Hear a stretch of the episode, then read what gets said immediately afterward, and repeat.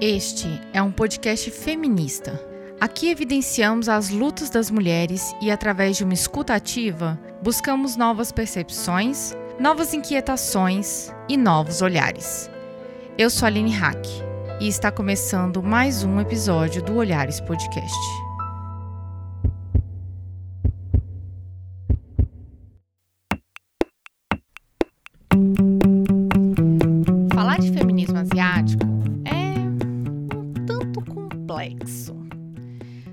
Falando de um continente com 49 países, com pessoas dos diversos fenótipos, culturas, religiões e principalmente parâmetros diferenciados de silenciamento histórico. O feminismo asiático se denomina como uma vertente em construção que muito se parece com o feminismo negro pela sua perspectiva interseccional de raça. Como nunca falamos sobre feminismo asiático aqui no Olhares, começamos com o básico. O que é o feminismo asiático? Quando surgiu essa discussão aqui no Brasil? Quais são os principais pontos dessa vertente em construção? Para depois debater como podemos falar sobre feminismo asiático interseccionalizando com questões étnico-raciais brasileiras e da América Latina. Seguimos entrelaçando feminismos dentro das nossas perspectivas decoloniais. E para nos explicar esse assunto, Hoje eu tenho uma convidada que, além de pesquisar os ativismos asiático-brasileiros nas vertentes feministas, é também uma feminista de origem asiática. Se apresente para nós. Laís Milarriga, antropóloga, doutoranda em antropologia social pela Universidade de São Paulo, é também militante do Movimento de Mulheres Olga Benário e pesquisadora do Núcleo de Estudos de Marcadores Sociais da Diferença, o NUMAS, e do Núcleo de Etnohistória, ambos da Universidade de São Paulo. E juntas começamos mais um Olhares Podcast.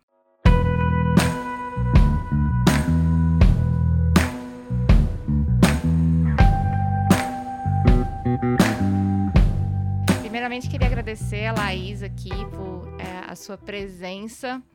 É, eu tive a honra de conhecer Laís por um texto que eu li no livro da Heloísa Buarque, Explosão Feminista, que ela escreveu junto com a Carolina Rica Lee, com a Gabriela Kemi, sobre feminismo asiático, e esse é o tema que a gente quer desenvolver hoje. E pra gente, a gente nunca falou sobre feminismo asiático aqui no Olhares, a gente tá desde o início dessa temporada de feminismos, falando sobre a necessidade de descolonização do feminismo, de um feminismo decolonial. E só trazendo aqui uma curiosidade, esse pensamento decolonial, é, ele começou por uma pesquisadora é, de origem asiática, para quem não sabe. Nós estamos aqui falando de feminismos descolonizados, feminismo decolonial, e ainda não tínhamos tido a oportunidade de desenvolver esse tema. Então vamos começar lá do início, né, Laís? É, o que, que, é feminismo asiático? Como é que ele começou? Né? Quando, quando que a gente pode começar a falar de feminismo asiático? Bom, o feminismo asiático, né, aqui no Brasil, ele começa nas redes sociais, né, no Facebook, principalmente por volta de 2015, 2016, num grupo, né, chamado justamente Feminismo Asiático, é, no Facebook, em que se juntam, né, várias mulheres de ascendência asiática, de diversas é, origens, né, para debater, né, colocar questões, contar suas experiências. Mais ou menos na mesma época também surge a plataforma Lotus, feminismo asiático. E esse movimento, né, nas redes sociais, ele, ele surge também junto com outros grupos, né, é, na, na internet também, né, a Perigo Amarelo, meu blog Outra Coluna, e a Asiáticos pela Diversidade, principalmente, né. A ideia aqui do feminismo asiático, né, é, inicialmente, era é focar, né, pensar um pouco é, experiências né, particulares, peculiares de mulheres com essa ascendência. Né? Aí, então, quando a gente fala de asiático, a gente está falando né, de uma. se referindo mesmo a Ásia, né? A, a, a esse território geopolítico. É, então, assim, é, é uma diversidade né, gigantesca, né?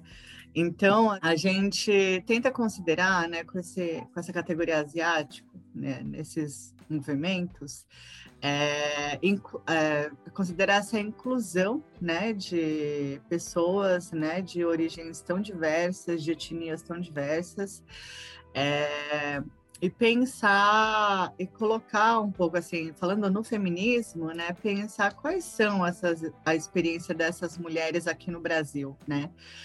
Então, o capítulo que a gente escreveu, né, eu, a Carol e a Kemi, para o Explosão Feminista, né, essa coletânea da, da Heloísa, é, ele traz, assim, a gente escreveu, né, mas a gente é, fez, teve um esforço muito, muito grande de trazer né, uma diversidade de vozes para esse texto. Né? Então, ele está meio num formato assim, de manifesto, porque também ele é o primeiro texto publicado assim, em livro né, é, sobre o feminismo asiático.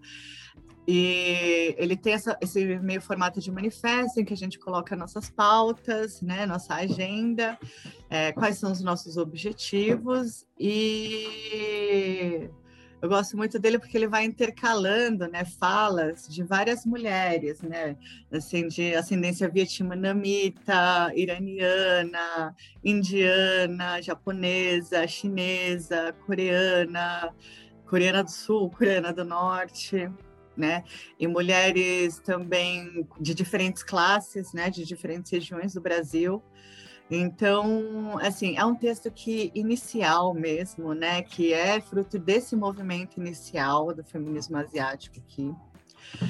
Então, é, a ideia também é um pouco assim, é, não só fazer esse manifesto, mas colocar questões, né, não só para um feminismo, né, é, para outras vertentes do feminismo, né, eu acho que principalmente isso que a gente chama de um feminismo branco, né? Mas é, colocar questões para fora e para gente, para gente, né? Para dentro das nossas comunidades também, né?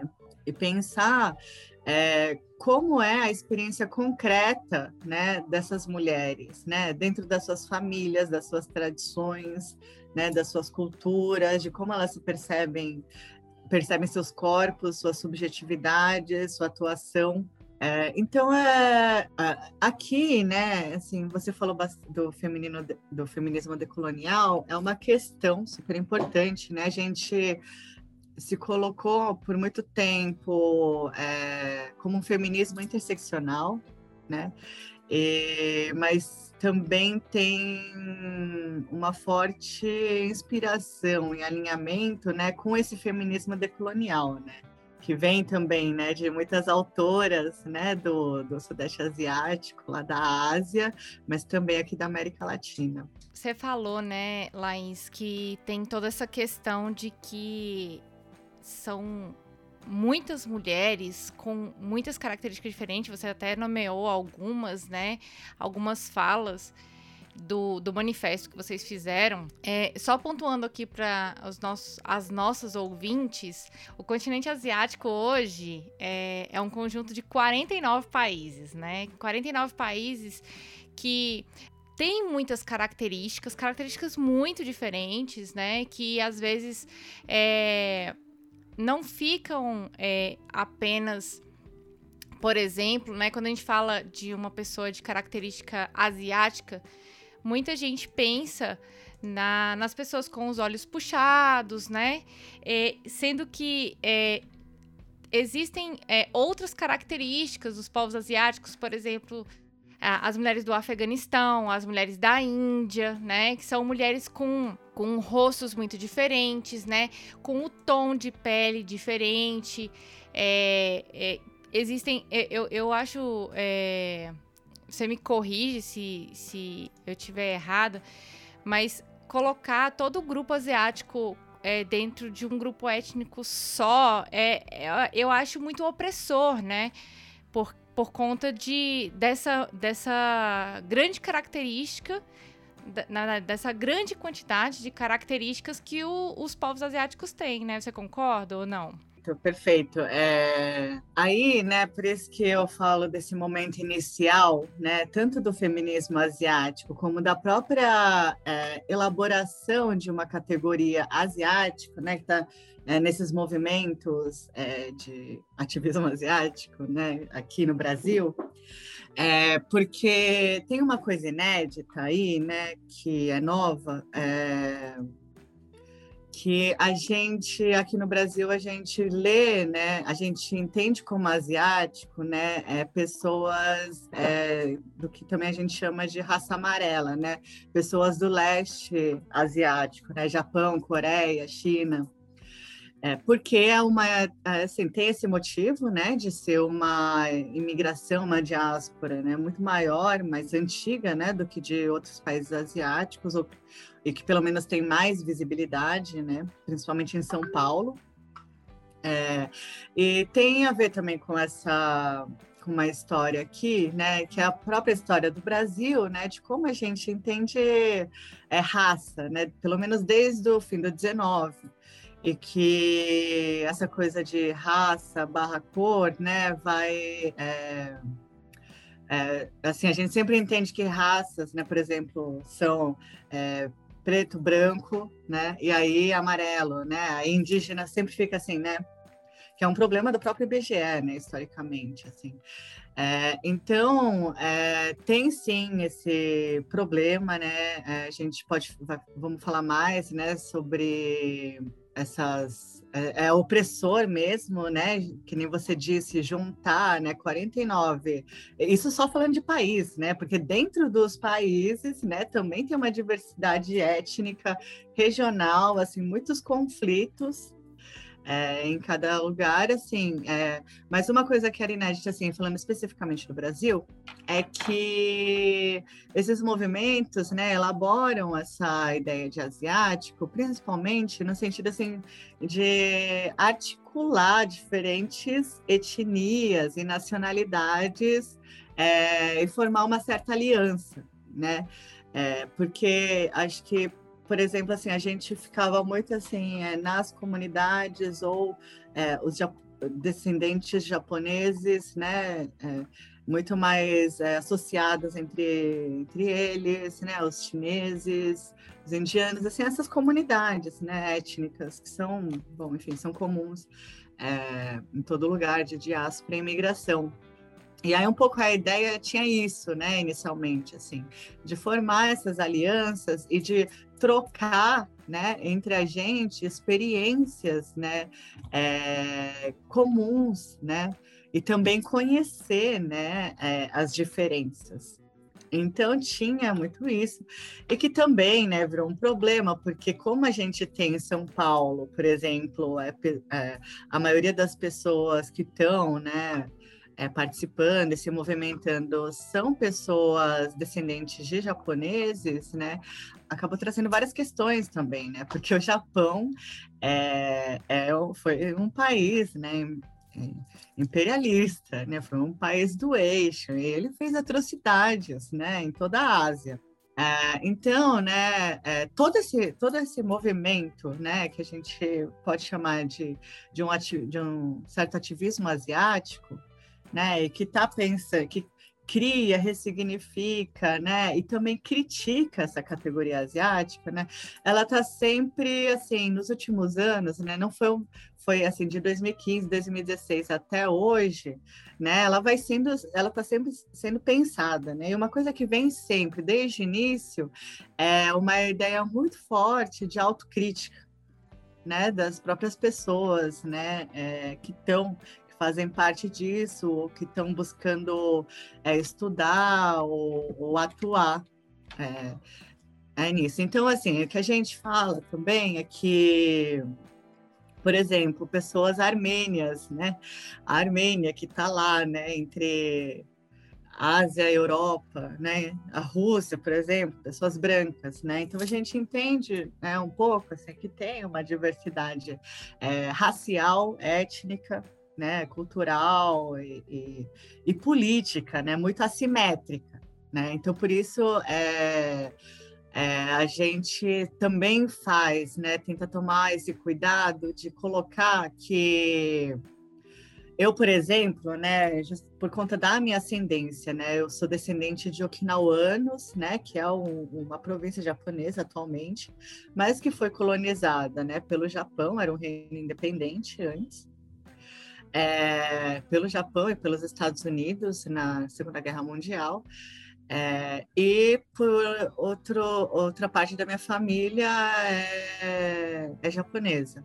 Então, a gente pensa, né, também essas relações, né, geopolíticas, né, dos nossos antepassados, dos imigrantes que vieram, né, e a gente tenta fazer essa autocrítica e entender também, né, como que toda essa história vem na bagagem com a diáspora, com a imigração, né? E aí a gente também vê, é, toma esse cuidado, é, é, a minha pesquisa também é muito mais focada em imigração okinawana, em Okinawa e Japão, então é, esse cuidado, assim, eu, eu tenho mais domínio para falar, né, de raça amarela, relações raciais amarelas e, e desse lado, mas, né, a gente tem é, entende né, que tem brancos asiáticos, marrons asiáticos, né? Aí a gente pode indicar outras pessoas, outros trabalhos. Ótimo. É, é bem interessante você colocar essa, essa posição é, de que o seu feminismo asiático é um ponto dentro do feminismo asiático, né? Isso é é um cuidado que muitas das pesquisadoras que já participaram do Olhares nos episódios anteriores estão colocando, que existem disputas dentro do próprio feminismo, dentro do próprio da própria vertente feminista, e isso é importante a gente colocar para as nossas ouvintes, para que elas saibam desse de, é, desses, é, dessas correntes, né? Então vamos conversar um pouquinho mais nos próximos blocos a respeito disso.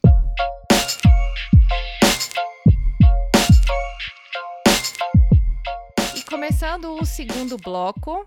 Agora vamos falar propriamente do feminismo, né? A gente falou um pouquinho da característica decolonial do feminismo, mas é, eu queria aproximar para nossa ouvinte um pouco mais o que é o feminismo é, asiático. Quais, quais são é, os pontos que o feminismo asiático hoje é, tem lutado e quais as. A, existe alguma semelhança com feminismos que a gente já discutiu aqui, no Olhares, por exemplo, o feminismo negro, o feminismo latino-americano? No que, que esse. esse é, no que, que o feminismo asiático toca esses outros feminismos para a gente conversar é, num, num mesmo tom e no que, que a gente diverge? Bom, acho que a primeira coisa, assim. É eu, assim, como feminista, eu acho que o feminismo é, tenho convicção de que o feminismo é uma luta política, né?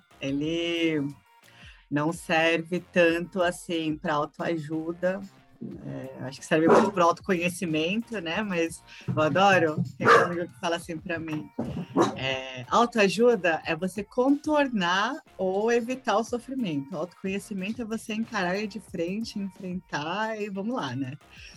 Então, é, bom, dito isso, né, é, é importante também dizer que Desde lá, né, no, no, nosso capítulo do feminismo asiático da explosão feminista, a gente aponta o quanto ainda é uma vertente em, em construção, né? É, bom, todo movimento político de alguma forma é, mas e a gente tem uma questão, né, que a gente tem debatido muito, que é, ele surgiu nas redes, né? E assim, uma coisa é o que era o ativismo nas redes pré e pós-pandemia, né? Mas lá, né? Fato. Na, na, na era anterior da humanidade, para a pandemia, é, é, a gente não chegou, eu acho, assim. Teve a Lotus, né? A gente fazia os encontros é, offline, né? Presenciais, é, foram de extrema importância, né? É, mas a gente, é, o feminismo asiático ainda não conseguiu consolidar assim, um coletivo ou uma base, sabe, assim, uma organização mesmo, né, assim, é, enquanto movimento social. E aí, né, eu acho que falando hoje, né, sobre feminismo asiático e também os caminhos que eu e muitas companheiras estão tomando é, nesses tempos que a gente tem vivido, pensar também criticamente, né, todo esse processo, né, toda essa trajetória que a gente tem tido. E uma coisa que a gente tem buscado é, se afastar muito e combater muito é do feminismo neoliberal, né? Porque acho que é uma coisa que veio muito forte, né, com esse ativismo de internet, né, como a gente chama, como era chamado.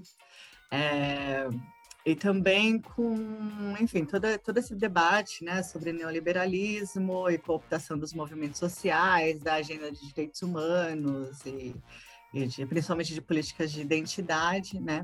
Então é uma coisa assim que a gente tem é, buscado se afastar bastante, né? É, mas ainda eu acho assim que nas redes sociais, né, ainda tem uma discussão que está muito colada, né, ao neoliberalismo. Eu acho que às vezes, enfim, também é uma coisa que a gente está tentando mudar. E aí, né, o que a gente gosta mesmo, feminista asiática, é da interseccionalidade, né, da, da, do decolonial.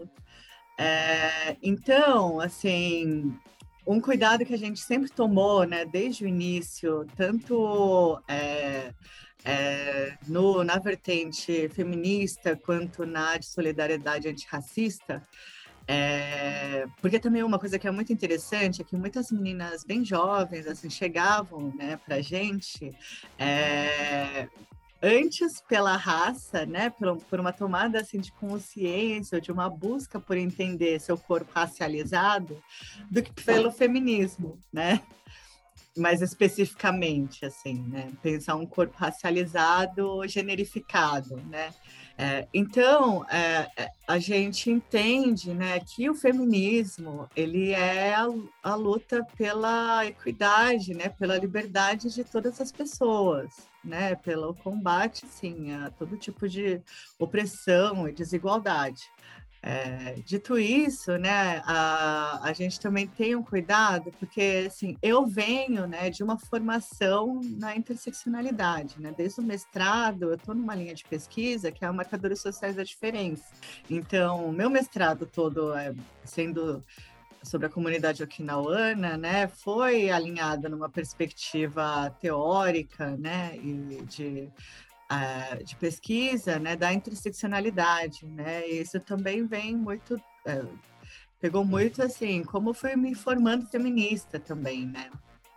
É, e aí a gente tem esse cuidado assim de falar, né? Somente quando a gente está falando de relações raciais, gênero, sexualidade, classe, é, essa inspiração, né, e essa formação que a gente tem com, das feministas negras, né, que é super importante é, marcar, né, elas são fonte de inspiração e uma coisa que a gente tenta é, levar muito para as pessoas, né, que estão querendo somar com a gente, é de que não se pode fazer uma comparação, né, entre o racismo, né, que, que é, pessoas negras e indígenas sofrem no Brasil, né, com é, qualquer coisa que a gente possa chamar de racismo contra pessoas asiáticas aqui, né, muito, muito diferente. E mesmo contra pessoas asiáticas aqui, né, vai ser muito diferente, por exemplo, de pessoas com ascendência árabe, né, e pessoas com ascendência japonesa, né, com fenótipo mais né, é, japonês, assim, do leste asiático. Então é um cuidado que a gente toma, porque a gente tem visto muito mesmo, assim, é, as pessoas é, começarem a falar de racismo contra amarelos, né, principalmente agora na pandemia, né, que realmente ficou bem explícita, né, uma muitas agressões é, psicológicas, verbais e até físicas, né, contra pessoas com fenótipo do leste asiático é, não dá para copiar e colar né, o sofrimento e a opressão que um grupo sofre, né, que é muito diferente da sua experiência né, na sua. Né? É, então, é uma coisa que a gente sempre pontua é ter esse cuidado, né? Mas que a perspectiva interseccional, né? o feminismo interseccional, ele faz também muito sentido para a experiência de mulheres asiáticas, né? Com corpos lidos socialmente, né? Com esse fenótipo asiático, né? Amarelo, marrom, é, e, então, e a interseccionalidade, né, faz muito sentido por essas articulações, né, entre esses marcadores, né, de raça, é, gênero, sexualidade e classe, né? Classe é, como eu falei agora no começo é, para responder essa pergunta, né? Sim, é, é uma coisa difícil, né, de se debater, né, na, entre é, um certo grupo, né, de, de asiáticos, né, porque por conta da coisa da minoria modelo, né, do mito da minoria modelo, é, e por conta das próprias que a gente disse, né, essa ideia de modelo é, é um instrumento, né, a manter, para fazer a manutenção e alimentar o racismo estrutural contra pessoas negras e indígenas no Brasil, nos Estados Unidos e em vários lugares, né? Então você pega uma minoria não branca, fala, olha, eles são bons, né? E você dá todas as oportunidades, né, para essa minoria não branca, né? Que no caso geralmente são é, coreanos e japoneses, é, terem acesso à educação superior, né? É, terem condições de ascensão de classe, né, terem é, é, esses estereótipos positivados, né?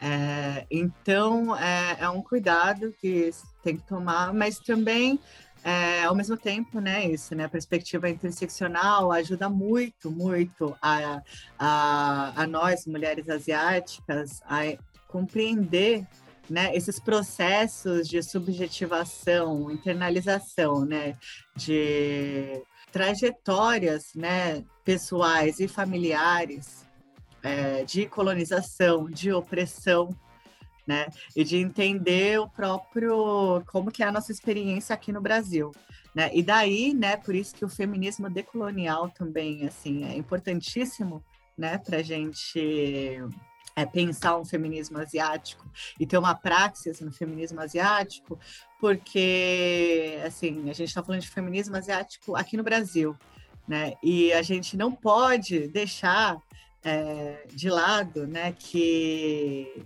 como a Lugones diz que é, a colonialidade, né, é, ela está presente, né, a colonialidade de saber, de poder, ela está presente nas nossas experiências atuais, assim como mulheres, né, nas nossas comunidades e na nossa sociedade. Né? É, e ela, essa, essa, essas ideias, nessas teorias da, da, do feminismo decolonial também servem muito para a gente entender as trajetórias das nossas antepassadas. Né? Então, acho que é isso também, né, que a Lugones fala, né, de juntar o interseccional com o decolonial, com o pós-colonial e, e, lutar por um, por um por transformação para melhor. Né? Eu acho que é isso que a gente está precisando agora, né?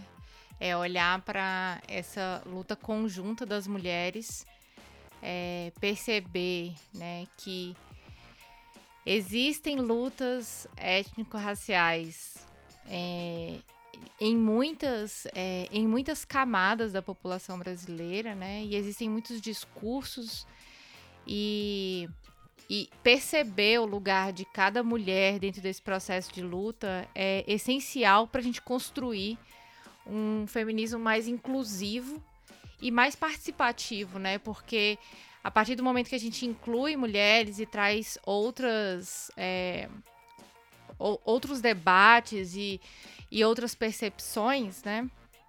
A gente não está minimizando o sofrimento de ninguém e também não está é, querendo desconsiderar, né, que aquela mulher por ter um, um, um espaço diferente ela também não precisa ser ouvida, né? Eu acho que é justamente o contrário, né? Mostrar como é que a gente pode incluir cada vez mais. E com isso, a gente vai para o próximo bloco e aí eu já vou falar da Lugones também. Mas antes de ir para o terceiro bloco, a gente tem um recadinho para você.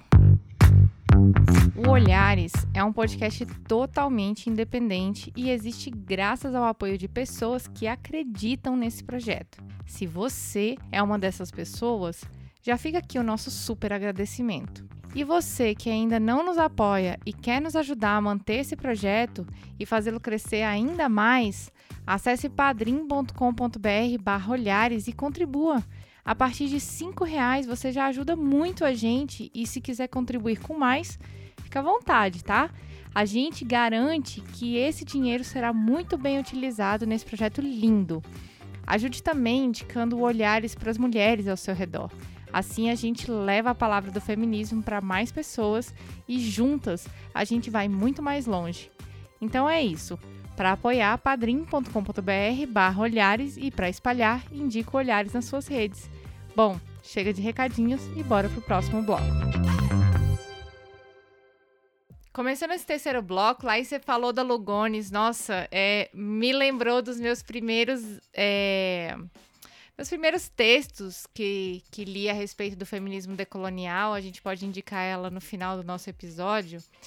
É, e no final do artigo que vocês escreveram, vocês falaram que o feminismo asiático ele é um, uma vertente em construção, né? E a gente já trouxe aqui também outras questões no nosso episódio, como a mudança da participação política nesse momento de pandemia. É, Para mim, esse é, esse processo de isolamento social ele está sendo muito, assim, muito avesso a aos movimentos, apesar de que, né, recentemente a gente teve um, um, no dia 29, né, do, de maio, a gente teve, né, uma ida às ruas, mas eu acredito que se não estivéssemos em pandemia, eu acho, assim, isso é uma percepção minha, né, é, eu acho que os movimentos feministas estariam muito mais engajados. Por mais que exista esse ativismo digital, a gente sabe que o feminismo cresceu muito com o ativismo digital.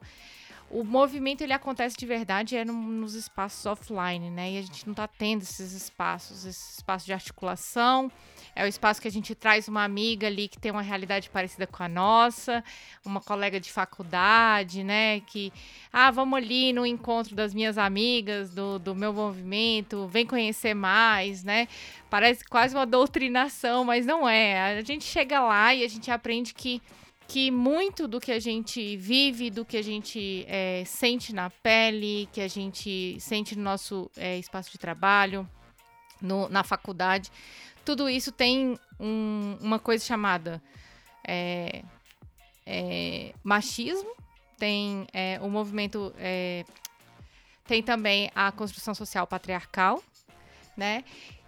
Que, que acho que é, é, o, é, o, é a tríade da opressão aqui, e aí a terceira é o completo, que é a colonização. A gente falou da diáspora, né? Os povos que são obrigados a sair dos seus lugares, né, por algum movimento migratório ou pelo processo de colonização.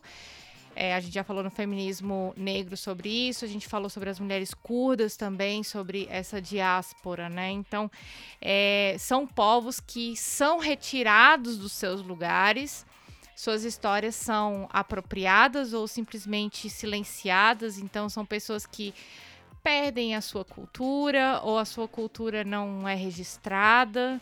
É, e, e, e existe todo esse movimento agora desse é, desse movimento feminista que busca resgatar isso, né?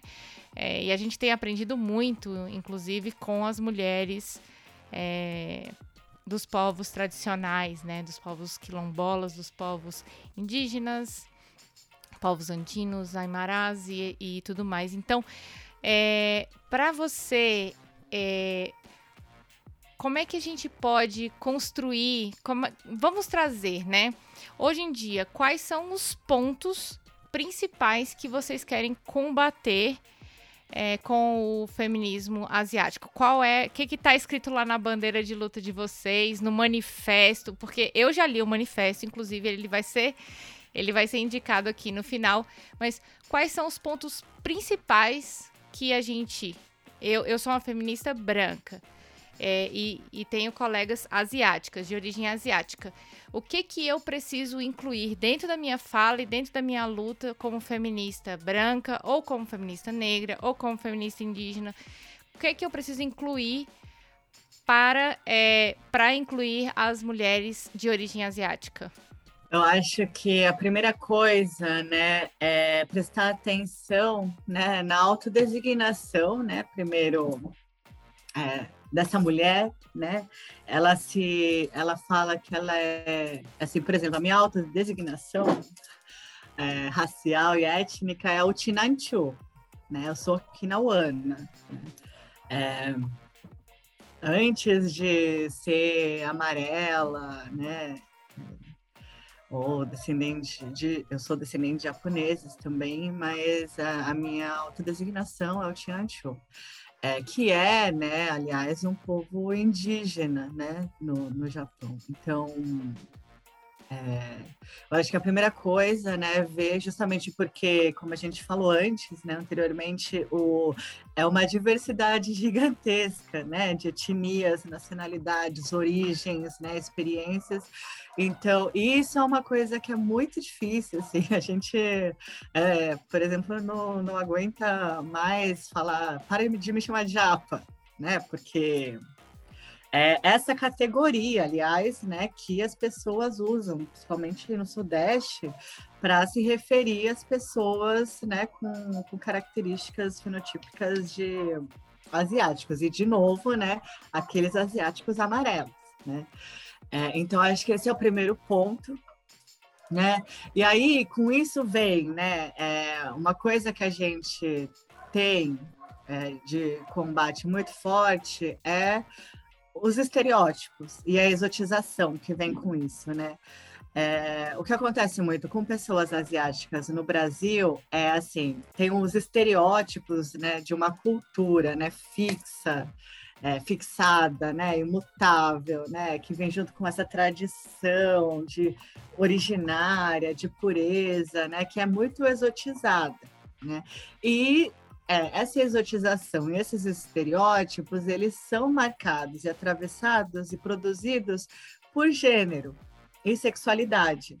Né? Então, os estereótipos para homens e mulheres asiáticos, por exemplo, vão ser diferentes. Né? Para pessoas indianas, para pessoas né, com ascendência árabe, vão ser diferentes de, de, das outras pessoas. Então, né, primeiro, assim, é, aí né, vem é, pensar é, em relação assim, o que eu estou falando para essas pessoas, né? Eu estou agindo com elas como se eu conhecesse elas já através desses estereótipos, né? Dessa exotização. A pergunta que eu estou fazendo, o jeito que eu estou falando com, com essas mulheres, né? É, o jeito que eu estou chavecando elas, o jeito que eu estou enaltecendo elas, né? Tá partindo, né, de, de um estereótipo, de um, de um, de um, de uma ideia, de um imaginário exótico. É, isso é super importante, né, de, de, pensar. E uma outra coisa, né, e aí para mulheres, né, de ascendência asiática, né, também é, da, é, o direito, né, a um resgate é, é, de, da sua história familiar, né, dessa da, das histórias da família, né, do que é essa nossa cultura, nossa tradição porque efetivamente, principalmente na diáspora, né, as mulheres são silenciadas sempre, né? É, tem, a gente sabe assim que a, a, mulher é aquela coisa, né? Aquela ideia de mulher não tem passado, né? Porque quem registra essas histórias, quem conta essas histórias, né? É, então, é, por isso que é super importante a gente ficar atento também né, para a história oral, né, para os gestos. É, e também para o silêncio, né? Eu acho que eu tenho falado muito isso e trabalhado muito com isso na minha pesquisa. É, e o feminismo asiático trabalha muito com isso, que é a coisa do silêncio. O silêncio ele é eloquente, ele diz muitas coisas, sim, né? Mas ele também ele acontece por opressão, né? Por massacre, por, por destruição, né? E aí uma coisa que é, é, super que aparece muito né, no, no feminismo asiático, é, nas, na, nas rodas de conversa LGBTQIA, asiáticas aqui no Brasil, é a coisa da família. Né? Por exemplo, eu, é, quando eu comecei a me entender como feminista, né, querer ser feminista, né, lá faz muitos anos, quando era bem mais jovem, na faculdade, antes disso até, eu achava que eu não podia ser feminista, porque eu sou de uma família, sabe? Fui criada pelos meus avós imigrantes, né? A gente tem essa ideia, né, que vem muito de fora, né? Que é, a nossa tradição, a nossa cultura, né? Não, não dá certos espaços e lugares para as mulheres, né? É uma cultura mesmo, né? A Carol Ricali, ela fala uma coisa que eu gosto muito, de como nossas avós, nossas mães, elas... E a gente mesma, né? Tá é, meio oprimida por dois patriarcados, né? Um patriarcado asiático, né? Que vem com a nossa família, né? Que vem com a diáspora, com a imigração, e esse patriarcado mais ocidental aqui, né? Da, da, dessa vivência brasileira, né? Esse... E, então, é, eu achava, por exemplo, que se eu fosse muito feminista, eu ia ter que abrir mão, né? Era, um, era meio que eu estar tá abrindo mão da, da, da da, da, minha família, da minha identidade enquanto okinauana, né? Ou, é, e a gente vai vivendo, né? E vendo que não, né? Que a tradição também é nossa, né? Que a cultura é nossa e a gente e a cultura só existe, a tradição só existe, as identidades só existem se elas são inventadas e ressignificadas o tempo todo né? Ela tem que fazer sentido para quem está aqui, né? Então, uma coisa, né, que é, uma das nossas bandeiras é dizer a tradição é nossa e não vão, a gente não vai deixar mais usarem, né, a, em nome da tradição para continuarem oprimindo a gente dentro e fora de casa. Né, e escolhendo os nossos caminhos, né, dentro e fora das nossas comunidades. Né? Então, isso passa muito, né, por é, é, por esse silenciamento né, é, opressor né, que vem de todos os lados e por uma e por se tratar do tempo todo né, como submissa, como não ter voz, né? E entender que a gente pode ser feminista e feminista asiática, ou feminista marxista, ser qualquer feminista, tipo de feminista, e ainda, sabe, é, tá lá é, ligada, né? Ter essa conexão com a nossa ancestralidade, com as nossas origens. Né? Isso é, é um ponto super importante. E a gente tem feito, né? é, eu tenho feito é, me esforçado bastante para isso, né? De é, é, não ficar tão fora também da comunidade, né? Que a gente sabe, né? Todo mundo sabe que é, os nipo-brasileiros aqui são bem reacionários, bem essa classe média de direita, né? É, é um tabu falar de gênero, né? Então, a gente é, tem tentado é, trazer, né? Isso também, não falar só para fora, não falar só entre iguais, né? E levar também assim essas questões para é dentro e fora da comunidade. Pois é, essa é igual vocês falam lá no, no artigo, né? Essa luta contra o colonialismo e o, o imperialismo contemporâneo. E hoje a gente vê o, o imperialismo, ele é o capitalismo, né? É, é super importante para a gente trazer esses destaques aí desse discurso. E, e, é muito interessante isso que você colocou, Laís, do, do, silêncio, né? Eu também pesquiso história oral, eu adoro história oral, é assim, um, provavelmente no doutorado é pro lado que eu vou. é, mas é, como a história oral, para quem está intimamente ligada à, tradição, quem está intimamente a, ligada à busca por uma verdadeira história, né? A verdadeira história contada pela ancestralidade, pela verdadeira versão dos fatos, é importante para a gente pontuar esses feminismos. É, eu estou aqui é, muito grata com, com a nossa conversa. É, e vamos para o nosso bloco de indicações.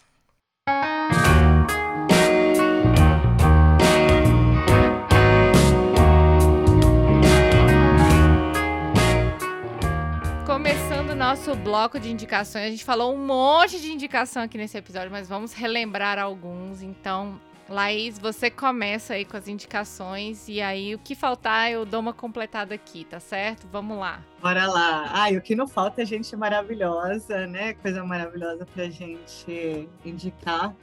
É, primeiro, né, para quem não leu ainda, né, não teve contato com o nosso capítulo Feminismo Asiático, lá na Explosão Feminista da Heloísa, né, fica relembrando essa indicação. É, o blog Outra Coluna, que do Perigo Amarelo, né, que a Kemi, né, a Gabriela Kemi Shimabuko é, posta textos maravilhosos, né, um que eu acho que todo mundo precisa ler, é sobre a contribuição dos, uh, dos amarelos na, no racismo antinegritude. É um texto muito bom dela. Ela tem um texto também lá nesse blog sobre mulheres. É, indico então o Twitter dela, né? A gente põe o arroba aqui. É, e um Instagram é, que a gente falou muito aqui sobre, a gente falou muito sobre pessoas amarelas, né? É, tem uma mulher maravilhosa, né? Diva total, a Julie Manguemalani. É, sigam ela no Instagram. Ela tem produzido, né? Ela tem ascendência indiana. Ela tem produzido muita coisa legal sobre feminismo marrom, né? Sobre Índia é uma pesquisadora é maravilhosa. É, inclusive, né, tem um, um episódio né, do podcast da Ocareté com ela falando sobre feminismo marrom. Fica aí a indicação. É, e falando na Juíli, nós escrevemos um capítulo também para o Careté, no livro Ensaio sobre Racismos, que está lá no site, é um e-book gratuito, só você ir lá baixar o PDF. Eu, Carol e Joília escrevemos um, um capítulo sobre raça e gênero. É, e aí também é, quero indicar o canal de YouTube O Bambu, que é, traz muita, muita, é, muitos vídeos divertidíssimos e muito bem produzidas, né, com conteúdo muito bom sobre asiáticos aqui no Brasil. E vejam os vídeos da Tami Tahira lá, que é uma mulher maravilhosa, é uma, é uma das militantes, assim, é, mais atuantes, né, na praxis, assim, ela está organizada em movimentos, assim, é uma militante admirável e okinawana asiática. É, ah, e só acho que mais uma coisa que a gente que eu acabei não falando aqui no episódio, leiam Lélia Gonzalez e as feministas negras brasileiras, né? Tudo assim. Eu acho que ajuda muito também para a gente se pensar como mulher é, asiática aqui, entender o Brasil. É isso. Agora, Aline, tô louca para ouvir as indicações. Pois é, a gente falou muito da Lugones aqui também, né? É, eu vou começar indicando um texto dela, um dos textos dela. É um texto mais inicial. A gente até indicou a Lugones em um outro episódio que a gente discutiu decolonialidade, que foi de mulheres ciganas, mulheres romani. Né? Então eu vou indicar aqui de novo Lugones, está no nosso coração, está no lugar do coração de muitas mulheres que estiveram aqui no Olhares, né? Que é o debate colonialidade do gênero e feminismos decoloniais. Eu vou deixar o link aqui que dá acesso ao Cielo. Vou indicar também, falei que uma das primeiras mulheres que discutiu decolonialidade foi uma mulher indiana, então eu vou indicar também o texto dela, que é um texto chamado Pode o Subalterno Falar? que é da Spivak. É um texto interessantíssimo, faz a gente refletir bastante. Eu vou também aproveitar aqui o meu momento acadêmico para indicar um texto maravilhoso do Gabriel Mantelli. Gabriel, um beijo.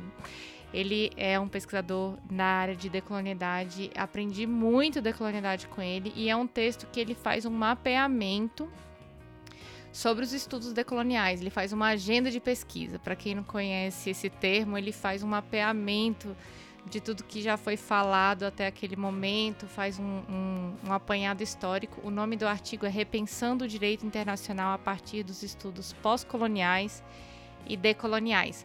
Agora, eu também vou aproveitar, Laís, para indicar. Já que você falou de podcast, vou aproveitar o meu momento Mulher Podcaster e vou indicar dois podcasts do coração.